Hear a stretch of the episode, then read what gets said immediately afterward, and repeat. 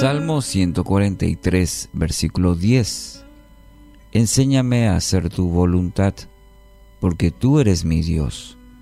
Tu buen espíritu me guíe a tierra de rectitud.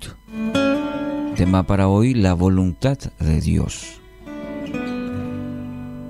Y esta es una declaración poderosa, la del salmista, un corazón rendido completamente a Dios.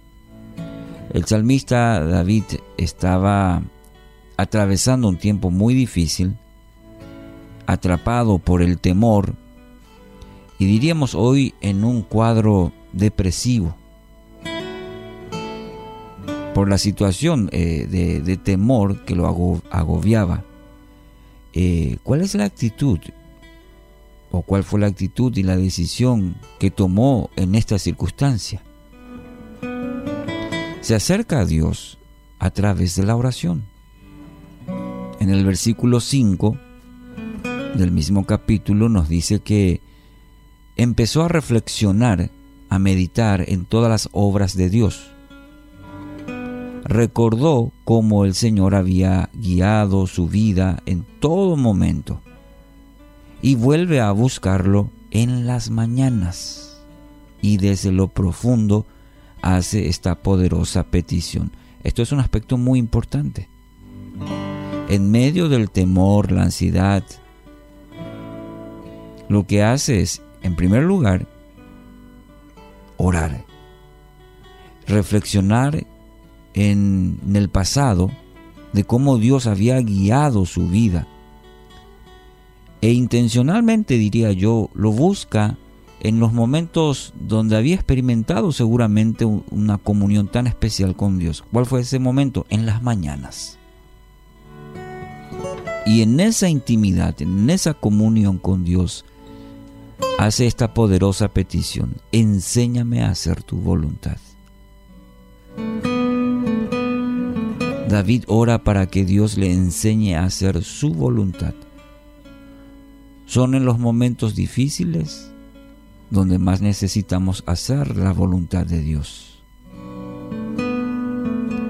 Jesús, el Hijo de Dios, en aquel huerto de Getsemaní, en el momento más difícil de su vida, del ministerio que Dios el Padre le encargó, dijo, Padre mío, si es posible que pase de mí esta copa de sufrimiento. Sin embargo, quiero que se haga tu voluntad y no la mía. Jesús fue obediente al Padre, aunque su voluntad era evitar ese trago amargo de sufrimiento. Decidió hacer la voluntad de su Padre.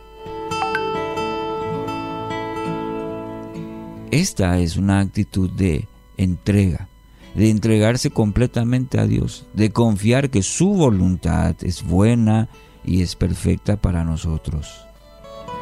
Es la afirmación que hace el salmista, porque tú eres mi Dios. Aquí se refleja esa entrega, ese deseo que lo encamine, que lo guíe hacia su voluntad. Reconoce que Él es Dios, que Él es soberano. El, Salmo 27, 11 dice, Enséñame, oh Jehová, tu camino y guíame por senda de rectitud. ¿Está buscando dirección para su vida? ¿Está atravesando por situaciones en donde necesita dirección? Entonces reconozca a Dios en su vida. Permita que Él sea el centro de todo su ser, siendo su Señor y Salvador, entregando, entregando toda su vida a Él y que mediante su Espíritu Santo Él lo pueda guiar en su propósito bueno y perfecto. Esto va a ser posible en cada paso, en cada circunstancia, buena o mala, difícil o no, lo va a guiar. Tenga la plena certeza de ello, que Él va a estar con usted todos los días. Quiero animarlo esta mañana. No posponga esta decisión. Dios ha preparado un plan para usted. Ahora depende para que usted empiece a caminar en este propósito de Dios. En tanto, necesita afirmar esta, esta promesa a su vida, que Él está con usted. Estoy contigo, te dice el Señor.